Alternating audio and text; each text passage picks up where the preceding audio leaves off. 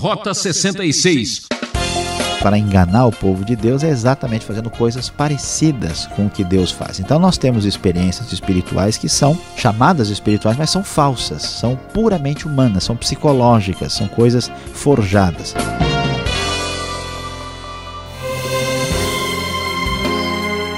A aventura está no programa Rota 66 que você acompanha a partir de agora. Já chegamos no penúltimo estudo no livro do profeta Daniel e hoje o professor Luiz Saião entra num tema muito atual: batalha espiritual. É o capítulo 10 que traz uma experiência arrepiante vivida pelo profeta Daniel. Ouvimos muitas histórias de visões e revelações, mas como saber identificar a verdadeira? Será que existem espíritos dominando e influenciando uma região ou mesmo uma pessoa? Você não pode perder esse estudo. Acompanhe comigo. Daniel, um livro em parte histórico, em parte apocalíptico, que fala muita coisa a respeito do futuro. E esse capítulo 10 é muito interessante e especial, porque nos fala de experiências interessantíssimas, extraordinárias da parte de Daniel. Colocado historicamente, o capítulo abre conforme o texto da NVI, dizendo o seguinte: No terceiro ano de Ciro, rei da Pérsia, Daniel, chamado Beltesazar, recebeu uma revelação. A mensagem era verdadeira e falava de uma grande guerra.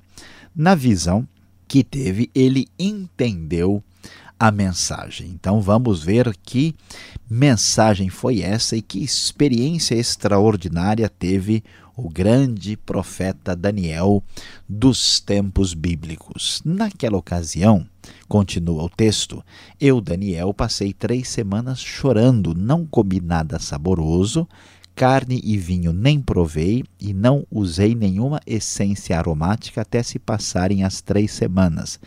Então, vamos observar, queridos ouvintes, como é que Daniel tem um momento especial de consagração, de dedicação aqui a Deus. Imagine só passar três semanas chorando, sem comer nada especial, nada diferente, não usou nenhum tipo de tempero nessas três semanas de separação e consagração a Deus.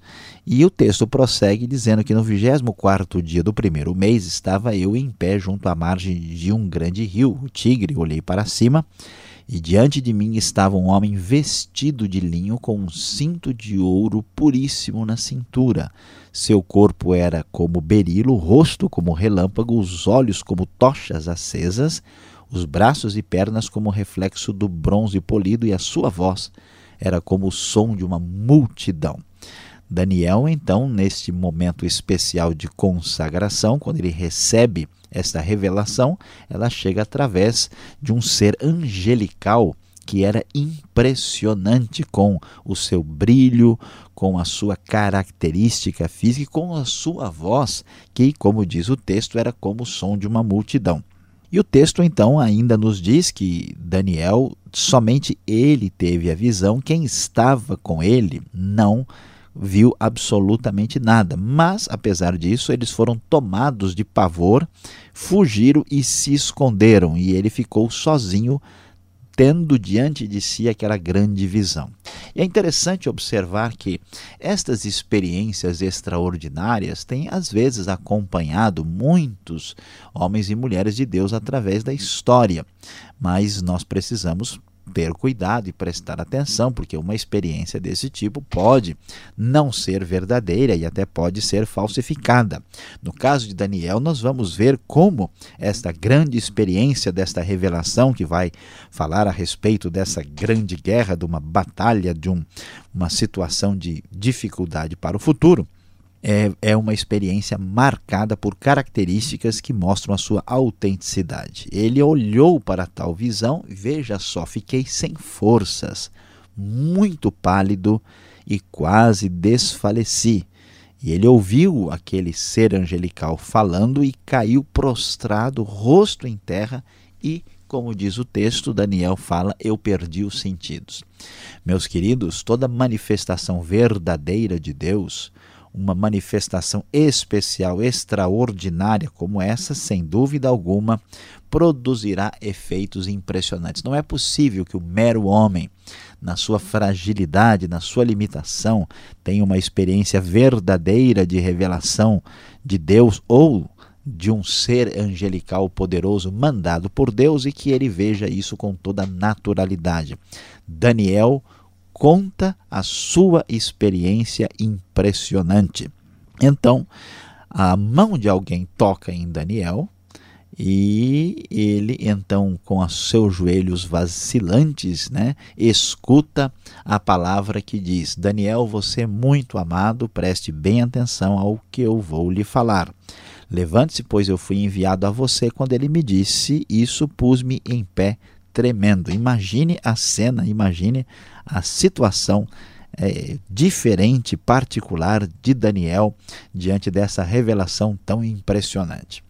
E então vem a palavra deste ser angelical para Daniel. Não tenha medo, Daniel. Desde o primeiro dia em que você decidiu buscar entendimento e humilhar-se diante do seu Deus, suas palavras foram ouvidas e eu vim em resposta a elas. Mas o príncipe do reino da Pérsia me resistiu durante 21 dias. Então Miguel, um dos príncipes supremos, veio em minha ajuda, pois eu fui impedido de continuar ali com os reis da Pérsia. Agora vim explicar-lhe o que acontecerá ao seu povo no futuro, pois a visão se refere a uma época futura. De repente, o texto bíblico se torna muito surpreendente, porque este ser angelical diz que desde o primeiro dia em que Daniel está orando e buscando a Deus, as palavras dele foram ouvidas e ele veio por causa delas. Mas houve um problema, houve uma dificuldade aparentemente estranha.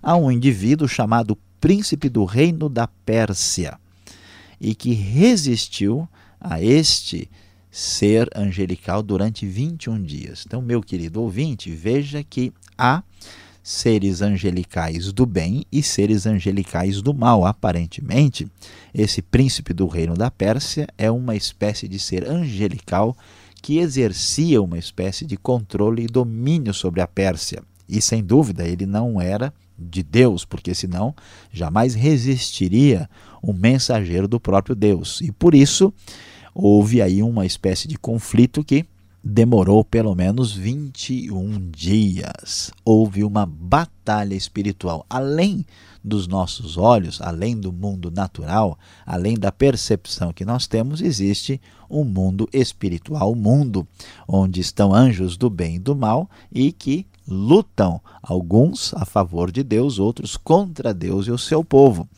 Daniel disse que esta batalha espiritual importante, inclusive, teve a participação de Miguel, um dos príncipes supremos. A palavra Miguel significa quem é como Deus, e aqui ele aparece lutando em favor desse mensageiro. Agora, então, vem a visão e a explicação, e o texto bíblico prossegue dizendo coisas ainda muito surpreendentes e interessantes. Daniel, ao ouvir isso, prostra-se rosto em terra e nem consegue falar. Imagine só que situação inusitada e diferente. Então, um ser que parecia homem, diz o verso 16, tocou nos meus lábios, eu abri a boca e comecei a falar. Eu disse àquele que estava em pé diante de mim: Estou angustiado por causa da visão, meu senhor, e quase desfaleço. Como posso eu, teu servo, conversar contigo, meu senhor? Minhas forças se forem mal, posso respirar. Tal era a sua experiência espiritual tão surpreendente e diferente. O ser que parecia homem tocou em mim outra vez, me deu forças. Ele disse: Não tenha medo, você que é muito amado, que a paz seja com você, seja forte. E diante dessas palavras, Daniel sente-se fortalecido e então ele passa a ouvir mais da parte daquele mensageiro. E que mensagem foi essa que ele trouxe? O texto nos diz: Você sabe por que vim, tenho que voltar para lutar contra o príncipe da Pérsia, e logo eu, logo que eu for, chegará o príncipe da Grécia, mas antes de revelarei o que está escrito no livro da verdade. E nessa luta ninguém me ajuda contra ele senão Miguel, príncipe de vocês. E aí então termina o texto dizendo: sendo que no primeiro ano de Dario, rei dos Medos, ajudei-o e dei-lhe apoio. O conteúdo dessa revelação ainda vai ser desenvolvido e vai ser expresso com mais detalhes a respeito do futuro que vai aparecer no capítulo 11 e 12 de Daniel. Mas nos surpreende, nos leva bastante à reflexão essa realidade da batalha espiritual que está presente no mundo aqui à nossa volta. Muitas pessoas imaginam que o que acontece na vida, nossa vida no dia a dia, é algo que deve ser entendido apenas como uma relação de causa e efeito no universo puramente humano. Mas a Bíblia nos ensina, como nós podemos observar aqui, que há uma realidade espiritual desses seres que nós não podemos ver, alguns deles muito fortes e poderosos, e que estão por trás de muita coisa que acontece no cenário humano. Por isso é bom lembrar as palavras do Novo Testamento quando dizem: a nossa luta não é contra pessoas humanas, né? literalmente no grego não é contra carne e sangue, mas sim contra os poderes, as potestades deste mundo. Ou seja, nós temos uma grande batalha espiritual invisível que está acontecendo neste cenário deste mundo e que deve ser entendida espiritualmente. Daí a relevância, a importância de humilhar-se perante Deus, a importância de buscar a Deus, a importância de valorizar a oração, porque esta batalha tem é, grande impacto na realidade do nosso mundo. E nós não temos condição de entrar em detalhes muito específicos, porque o texto bíblico não permite, não nos dá essa possibilidade, mas há uma indicação que esses seres celestiais são organizados de uma maneira quase como que militar. Então aparece esse ser que é o príncipe da Pérsia né, que é, mostra essa dificuldade. Depois vai chegar o príncipe da Grécia, mostrando que o cenário histórico geográfico da humanidade, especialmente levando em conta Daniel com a estátua que representa os poderes deste mundo, a inspiração última por trás desses poderes do mundo, que são poderes anti-Deus, que tentam tomar de Deus o domínio e o reino de maneira indevida, certamente tem uma inspiração espiritual negativa, que não vem de Deus, que tem origem nas forças de Satanás. Então, meu querido e prezado ouvinte, nós convidamos você a ter mais atenção com essa realidade. Saiba que por trás deste mundo humano, por trás daquilo que parece absolutamente comum, real e normal, há também uma grande e tremenda batalha espiritual.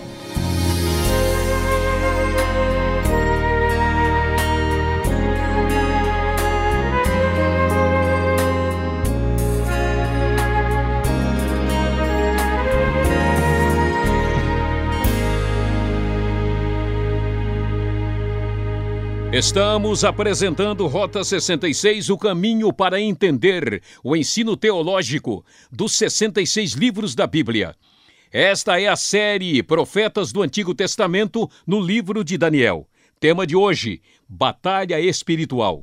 Rota 66 tem produção e apresentação de Luiz Saião e Alberto Veríssimo. Na locução, Beltrão, realização Transmundial, Caixa Postal 18.113, CEP 04626-970 São Paulo, capital. E vamos para a prática. Veja as perguntas que o pastor Alberto preparou.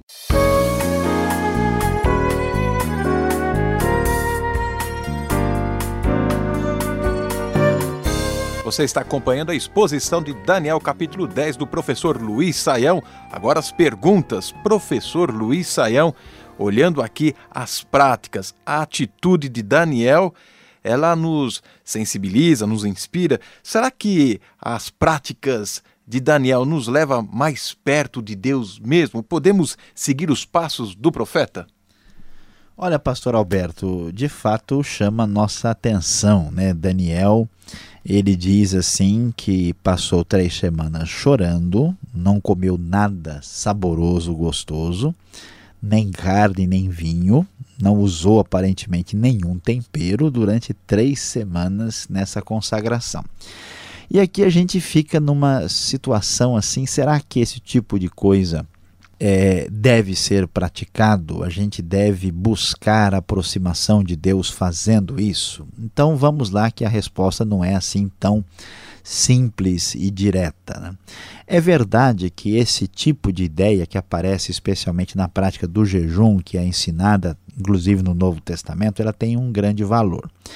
Que grande valor isso tem? O valor de, primeiro, humilhar o ser humano, para ele perceber né, aquilo que é difícil de perceber, a nossa fragilidade, para que a pessoa se concentre de tal forma em Deus que ele coloca as outras coisas num plano secundário, menos valioso, né, ele aprenda a, a deixar-se em segundo lugar, mas ao mesmo tempo em que essa prática é saudável e é importante, e, aqui a gente pode dizer que é muito provável que isso se tiver que acontecer na vida de uma pessoa semelhantemente a Daniel, deve ser uma coisa dirigida pelo Espírito de Deus, uma convicção profunda, que seja né, levado pelo bom senso e não pelo fanatismo impensado. Mas, ao mesmo tempo, a gente tem que tomar cuidado, porque não é porque uma pessoa vai ficar três semanas chorando né, e sem comer nenhum tempero, que necessariamente ela vai se tornar uma pessoa espiritual. Por que isso? Porque os grupos pagãos, os grupos do gnosticismo, os grupos que praticam outras religiões, assim que nada tem a ver com o ensinamento bíblico, também fazem essas coisas e essas práticas, como a gente vai ver lá em Colossenses, muitas vezes não servem para nada porque são feitas na carne. É uma pessoa que jejua para se mostrar, é uma pessoa que faz uma coisa assim para se sentir superior e conta para todo mundo. Então, essas práticas não são garantias de espiritualidade, elas podem ser sinal de espiritualidade. Né? É como ler a Bíblia: tem gente que lê para aprender, tem gente que lê simplesmente até para criticar. Então a gente tem que ter uma atitude aí de bom senso, né? entendendo que a espiritualidade deve ser buscada, mas que a gente não pode produzir o que aconteceu no tempo de Daniel simplesmente fazendo aquilo que Daniel fez. É importante prestar atenção a isso. Mas o que chama atenção, principalmente no verso 12 do capítulo 10, que o anjo veio por causa da oração do profeta Daniel. A oração tem esse poder mesmo? Eu pensei que só ia mover montanhas, mas ela traz um anjo na bagagem, né? Pois é, pastor Alberto. Na verdade, a oração tem poder e tem todo o poder. Tanto é que a Bíblia nos apresenta uma ideia bem clara que a igreja, que a pessoa deve ser conduzida pela oração. A oração é que faz a diferença. É que a nossa mente, o nosso raciocínio, às vezes confunde um pouco as coisas. Há um grupo de cristãos, por exemplo, que acabam enfatizando demais a situação humana, né? o domínio do homem sobre a situação. Então eles imaginam que a oração é um negócio automático. Né? Eu falo um negócio, acontece. Eu falo um negócio, acontece. É como se fosse um, um teclado. Eu aperto a tecla, eu oro, vai acontecer. Né? Deus quase que obedece a pessoa. Não é bem assim. A oração não é fórmula mágica, a oração não é um abracadabra. A oração não pode funcionar desse jeito. Tanto é que na Bíblia temos exemplos de orações que demoram, temos orações ah, em que Deus não responde de imediato, né? Mas, no entanto, a oração, mesmo não percebida, está exercendo o seu poder, a sua função. E devemos entender que Deus é Deus, a oração não pode coagir Deus. Por outro lado, tem um grupo de pessoas que enfatiza tanto a ação soberana de Deus que eles acabam até desvalorizando a oração. Olha, se a gente orar ou não orar, a coisa vai ficar do mesmo jeito. Não é isso que a Bíblia ensina. Tanto é que a Bíblia enfatiza a oração, que Deus tem prazer de agir por meio da oração. Então a oração tem esse aspecto misterioso, a gente não compreende inteiramente, mas é importante destacar o valor da sua prática e informar com bastante clareza que ela tem poder. E o anjo veio por causa da oração. Quando nós oramos, certamente Deus age, inclusive mobilizando anjos em função da oração da igreja do Senhor. Agora, falando em anjos, né, como saber se uma experiência com anjos né, ela é verdadeira? Sabemos na história que outras pessoas, tantas e tantas outras, tiveram experiências assim, né, místicas tal. Como a gente pode identificar uma situação dessa?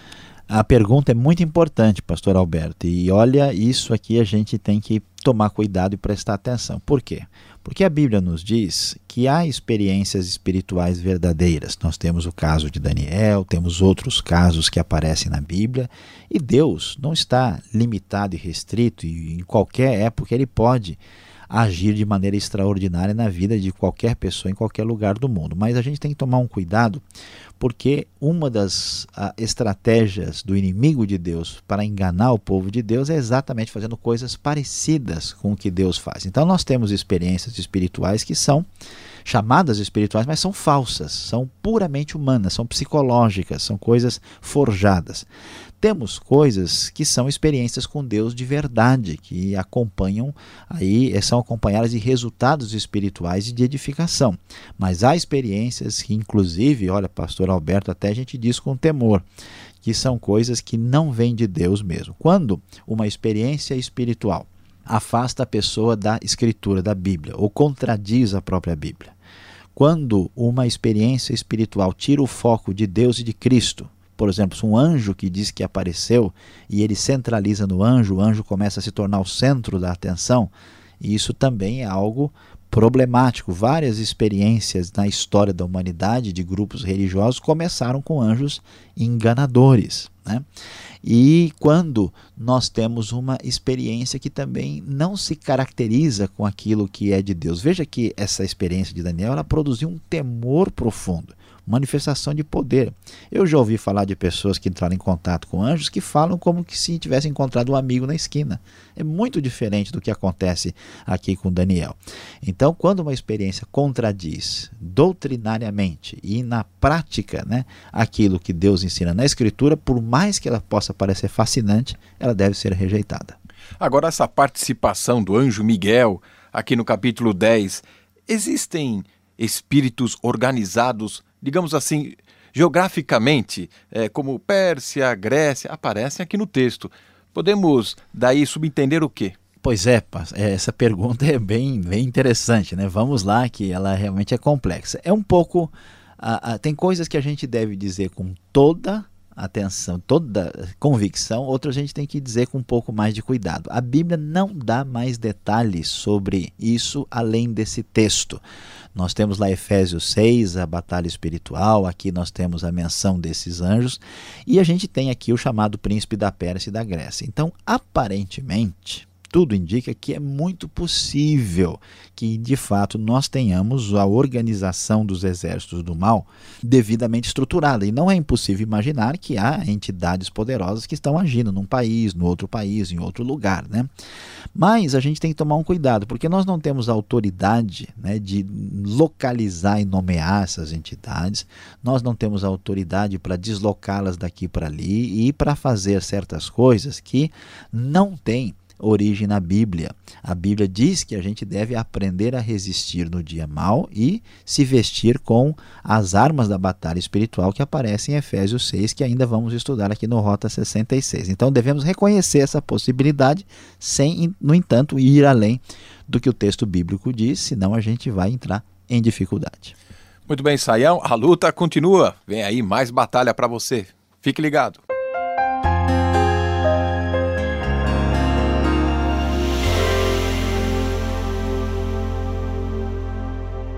No Rota 66 de hoje, você acompanhou conosco Daniel capítulo 10. O nosso tema foi Batalha Espiritual.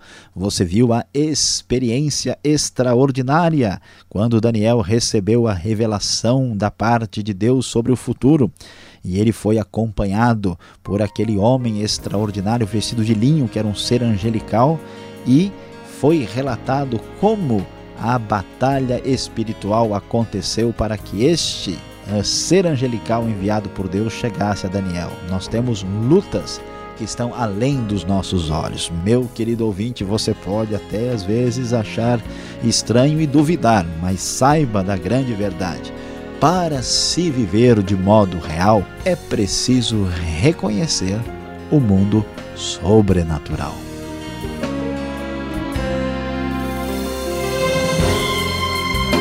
O programa Rota 66 vai terminando por aqui.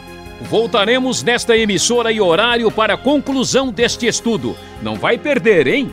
E não esqueça, acesse o site transmundial.com.br e mande sua opinião para rota66@transmundial.com.br. Deus abençoe grandemente até lá.